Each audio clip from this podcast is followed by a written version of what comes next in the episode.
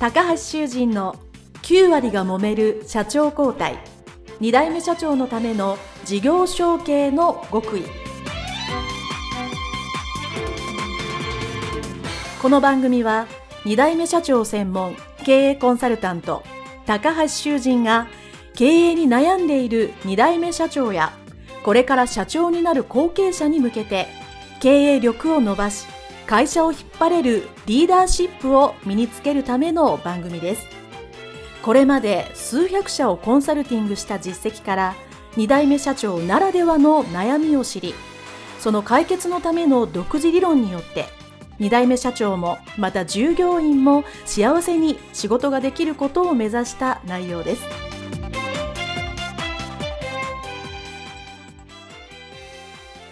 皆さんこんにちは。次世代経営協会理事長高橋修人です。本日は株式会社今里食品今里有俊社長のインタビュー後編その2でございます。いよいよインタビュー最終回でございますので経営者としてどういうことが大切か。そして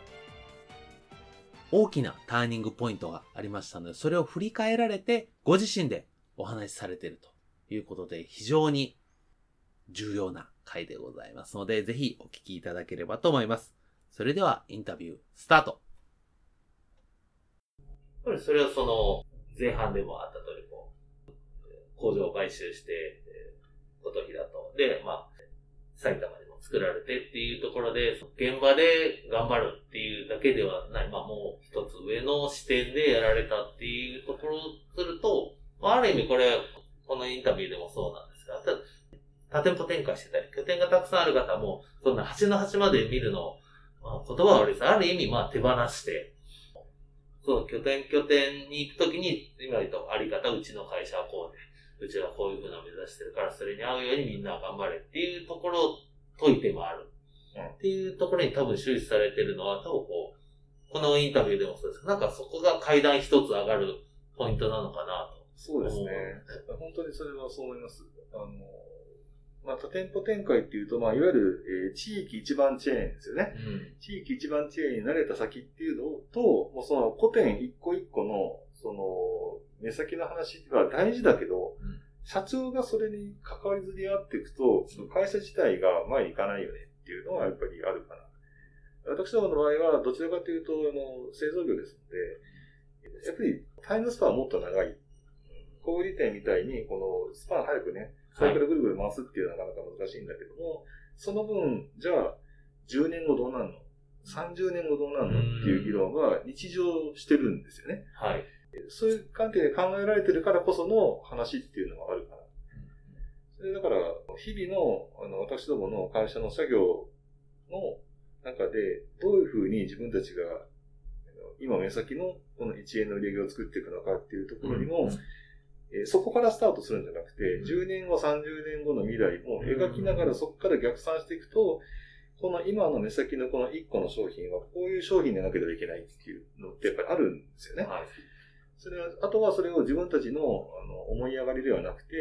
売ってくださってる販売店のバイヤーさんもそうだし、何よりもお客様、この1個を買ってくださるお客様のお金があって初めて我々の売り上げなんで、そこをどう繋いでいくかっていうところは苦しめばいい。当然苦しいんですけども、そこは生みの苦しみなので、はい、苦しめばいいよっていう話はしてますけどね。もし答えれる範囲で結構なんですけど、はい、まあ私もいろんなところのコンサル行って、経営者さんなり後継者さんなりあってですね、現場を離れて当然外に営業、はい、まあそれこそまあ一工場であっても営業で行ったり、えー、いろんなとこ業界内なんで顔出して広げたいっていう気持ちはあるんだけど、いや、自分が現場にいないと、現場が回れないんで、なかなか離れられないと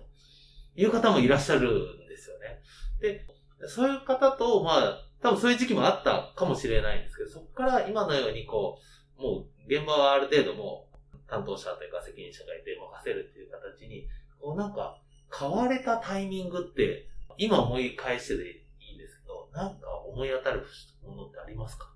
あの、たくさんあります。たくさんあります。たくさんあります。例えばじゃあ一つだけお願いします。一番最初は、ライアンズクラブでですね。うん。例えばまあ、飲み会ばっかりやってる会ですけども、ロータリーもそうですよね。うん。はい。で、まあ先輩から出てこれんのかいや、ちょっと現場があって、そんなことやってるから大きなれんのよ。おー、かなりストレートですね。だから大きくなるためには任せられるようになるってすごい大事だぜっていうふうに説教されて、で、ちょっと考えて、その次の会話だったかな。3年待ってください。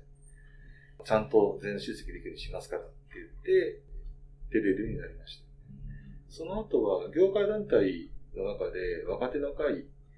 がありまして、青年部っていうわけじゃないんですけども、うんあの、若手の2世だとか、えっ、と、サラリーマン会社でも、その、サラリーマンの中で幹部の方ばっかり集まってる会があって、で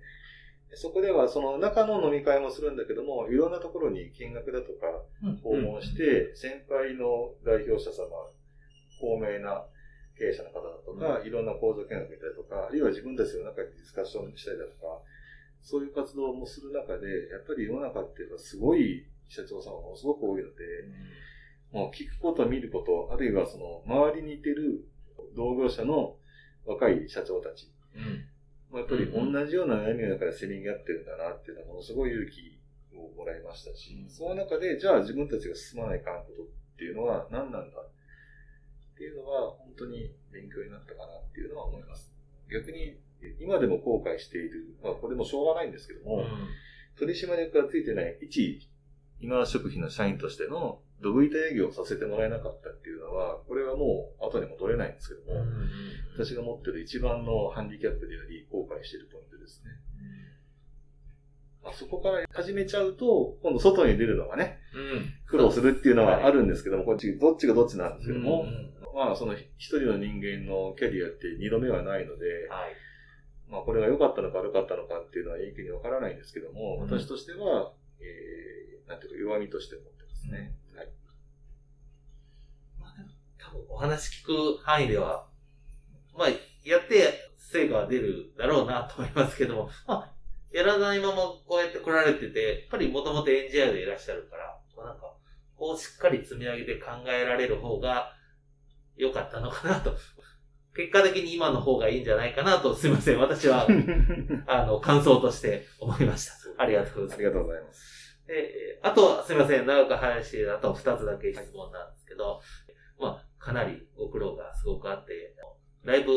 大前に喋られてますけど、すごくね、ご苦労もあったと思うんですけど、まあそうは言っても、この今里食品をですね、引き継いでえー社長になってよかったなと思うことはどんなことがありますか？ありません。ただね、引き継いでよかったなって思うことはないんだけども、引き継ごうって思った決心したきっかけがあって、はい。妻の兄弟から言われたことが。はい。まあ、正確に言うと、まあ、妻と付き合ってて、えー初めてその親族に紹介する。あ、奥さんの親族に。はい。で、会う前なんですよ。会う前に、あの、今里って言うんやけど、えー妻が言ったら、うんその兄弟が、今里ってあの、今職人の今里が、って言ってえ、なんで知ってんの？うん。おお、そうとだ。はい。あそこの麺美味しいんやで知らんのかな？これです。まあ、に似たようなことっていうのは、あの、日々、あの、売り場で見てて、お客様の行動から、あの、勇気をもらう、エネルギーをもらうっていうのはいっぱいあるんですけどね。うん。やっぱり選び方見てると何と何で悩んでるかってわかるじゃないですか。うん。うん。そうすると、たくさん商品があるのに、私たちの商品のうちの1個で選んでくれてるお客さんとかいるわけですよ。はい。あとは、泣き叫ぶ子供さんを首根っこを掴んで、ダメ、あっちの100円パンにしなさいっつって引きずるんだけど、うん子供さんはうちのざるそばが欲しいんですよ。うーん。とか、もうもうそんなのも言い出すらキリがないんですけども、はいやっぱりその、えーなんていうか多数のお客様に私たちの商品を愛してくださってる。うん。だって、コンビニで売ってる商品なんて、あの、裏側の製造者のところにしか私たちの名前なんて書いてないのに、その当時は、そのコンビニでしか売ってなかったんですね。うんその、妻の兄弟が住んでる地域では、そういう状態だったのに、私たちの商品のことを知ってくれていて、あそこのメーカーの商品美味しいんだって、即答で返してもらえるって、これはやっぱりね、そんな会社なくしたらですよね。それと、まあ、えー事業として続けていきたいなっていう思いがあって、まあ今ここにも、あのお客様から見えないんですけど、社税が、それで基本リーダー。はい。これね、えっ、と、全文を入社式の時だけは、はい。役員から課長級以上は全員出席させて賞賀してます。本当はね、毎日やりたいんですけど、さすがにちょっと時間取れなくて。ただ一番大事なのが、あの日本の伝統食文化を継承し、その発展向上に寄与する。ただ単にお客さんにおねるだけじゃなくて、お客さんの文化度を上げていく結果の私たちに対する愛であり売り上げなんだっていう、そういうところ、下りがすごく好きで、まあまあ、その、社であるいは基本理念の文言としては不足なところとか良くないところってたくさんあるんだけども、入社して以来、この社でと基本理念って一言一句まだ変えられてないんですよね。本当は変えたいんですけど、なかなかこれは、先代から引き継いでます。お父さん。はい。。先代が作られてでます。だから自分たちが何者であるかっていうのってすごく大事で。うん、そうですね。で、これはだから従業員一人一人に対して常に行動指針はこれだと。うん。でここから、じゃあ今の目の前どうするんだっていうのは考えなさいっていうのは言うようにしてて、私がその社内で発信してるのはこれだけです。まあ言い方はね、その言い方その都度変えるんだけども、はい。基本的にはこの社で基本理念に沿ってるのかどうか、どうなんだ、うん。これだけを言うようにして、もう日々の金勘定はね、役員だとか部長がやりますんで、あの、まあ最後は決済の時に見ますから、おかしかったらおかしいだろうって話はするんだけど、まあそんなのは些細なことかなっていうのはね、ありますけどね。はい。っていうのが、会社を継いでよかったことはないけど、あの、継いでみたいなって思ったきっかけです。ね、そう。まあ、経営をするね、社長ができる人って本当世の中に一握りなんで、まあ、それはまあ、引き継いだというより、その経営をする、まあ、社長が今されていて、まあ、良かったことの一つですよね。かな。はい、ありがとうございます。では、いよいよすみません、最後の質問で、タイムマシンのようなものがあって、今の今里社長が過去の、まあ、今里精霊にタイムマシンで戻って、えーアドバイスをしたらっていうの、これ皆さんに聞いてるんですけど、もうあの、今里社長の場合はあれですね、もうこの今里職に帰ってくる、まあ、その本田を読めて、えーこのまま続けるか、やっぱり戻るのは今しかないと、を決められて、まあ戻ろうと。その時の、まあ夜か昼かわかりませんけど、その時の若かりし頃の自分に戻って、今の今里社長なら何と一言アドバイスをされますか？ナンクルナイサーですね。なんくるないさん。最後に沖縄だった。なるほど。だから、はその、いろんな決断ってやっぱりあるじゃないですか。うん多分、人は職業、性別、年齢に関わらず、その都度決断をして生きてるんだけども、その決断をしなかった、あるいは別の決断をしていた世界って、えーわかんないですよい。うん、ね。うん、そうです。そうです調べようもないし、うん本当に大マシンで戻るしかないんだけど、それで変えて良くなる保証があるかというと、うん正直あんまりない。あんまりあんまりない。少なくとも、あの、ものすごく苦しみながら、その時々に、将来にあたってこれがベストと思う決断をしてきた、その積み重ねなので、そのこと自身を否定してもしょうがないかな。とすると、何か変えられるとすると、あの、思い悩んで苦しみ抜いた、あの、心の重さを軽くしてあげるぐらいが関の山で、うん。からの、なんとかなるさ。だからさ、くるないそんなにはい気に病むことないよ。うんぐらいしかないんじゃないですか。あとはね、あの、いや、冷静に考えて、月には恵まれてたと思いますよ。うんうん。はい。今までにやってきた自分自身もそうだし、経営としての決断で、白票を踏む思いのうんリスキーな、でも結果的に正解だったよねっていう決断はたくさんあって、これ踏み抜いてたらどうなってたんだろうって考えたことないですよね。本当に。そう思うと、まあ、せんなきことに思いを巡らして後悔をするよりかは、まあ、前を向いてやるしかないので、あとは、自分の手の届かないことを思い悩んでも変わらないですから、変えられるのはね、自分と将来だけなので、はい。っていう思いでやるしかないんじゃないですか。っていうふうに思います。はい。ありがとうございます。はい。それでは、たくさんインタビューさせていただきましてありがとうございますなんで。よかったんでしょうか？はい、大丈夫です。なかなかね、あのないインタビューの内容で多分リスナーの皆さんもなんか新しい気づきがあったと思いますので、どうもありがとうございました。えー株式会社今津職員代表取取締役、今里有俊様でございました。どうもありがとうございました。はい、ありがとうございました。今里有俊社長のインタビュー後編その2もこれでいよいよフィナーレということでございます。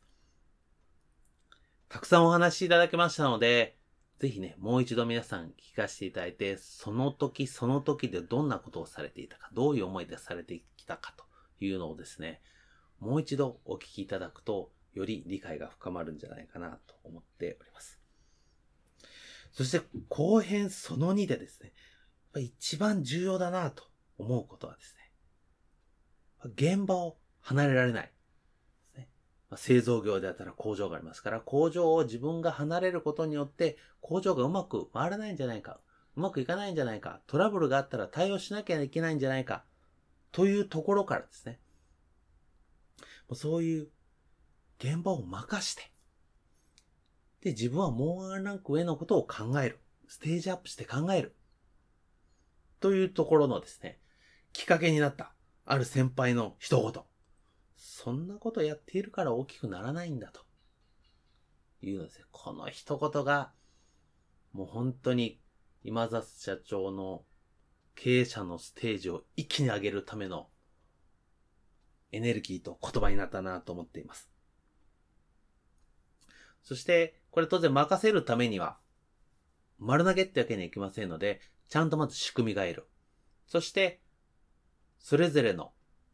役割分担ですね。まあ、権限とかいう話になってきますけど、ここからここまではこういう風にするっていう、そういうきっちりとした会社の中で役割整備がいるわけですね。そして、あとは任せたら口を出さない。これですね、本当にあの、私インタビューの中でも、今の社長にね、お聞きした通りですね。自分が現場を離れたら現場がうまくいかないんだと思ってる人は、やっぱそこ成長がそこで止まるわけですよね。そして、そういうとこにするとですね、何年か経ったら、そういうことからステージアップできるんじゃないのか。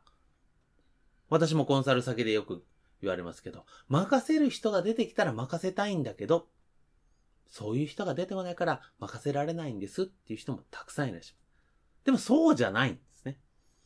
任せるような人物を育てなきゃいけない。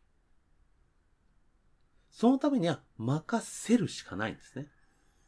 で、任せるためには、その、先ほど申し上げた通り、こっからここまでこういう順番で、こういう時間でやりなさいよっていうのが、これが決まってなければ、また、任せた方も、任せられた方も、成果が出ないということになります。そして、それはもちろん制度なんですけど、じゃあ、もっと根本にさせ上がって、インタビュー後編その2あった通り、じゃあ、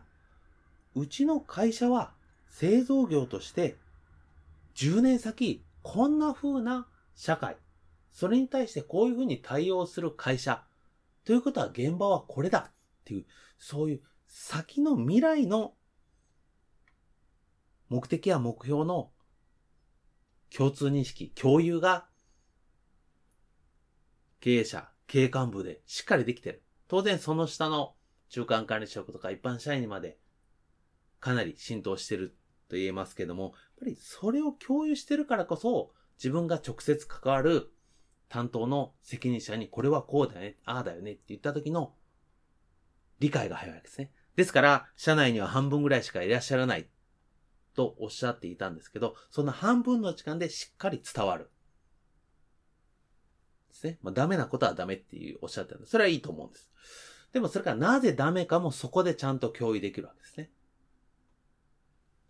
なので、やっぱり、この後編その1にもあった通り、経営者として何をなすべきか、うちの会社はこうだよね、こういうのを目指すよね、今里職員はこうなんですよっていうことをしっかり経営者が示す。ということが、実はやっぱり第一歩なんですね。これは、このインタビュー、他の後継者後継社長で、成功してる方、うまくいってる方、みんなそうです。ご苦労はあったけど、結局最後は、そこに戻って、そこを決めた時から、会社が変わるっていうのはですね、本当にこの、今里職員さんのお話でも、改めて痛感することができました。なので、このリスナーの皆さんですね、いや、それは今里さんだからできたんだよっていうふうに思わずに、今里さんも最初はできてなくてご苦労されたと思う。そこからできた人、そういう人がいいわけなんで、絶対皆さんも、そういういい会社、自分が目指す会社の形って実現できるというふうに私は信じておりますので、ぜひ一緒にそういうのを目指してですね、行きたいと思っております。それでは株式会社今里食品今里有俊社長のインタビュー後編その2、えーそして全4回これにて終了したいと思いますのでまた次のプログラムでお耳にかかりたいと思いますどうもありがとうございました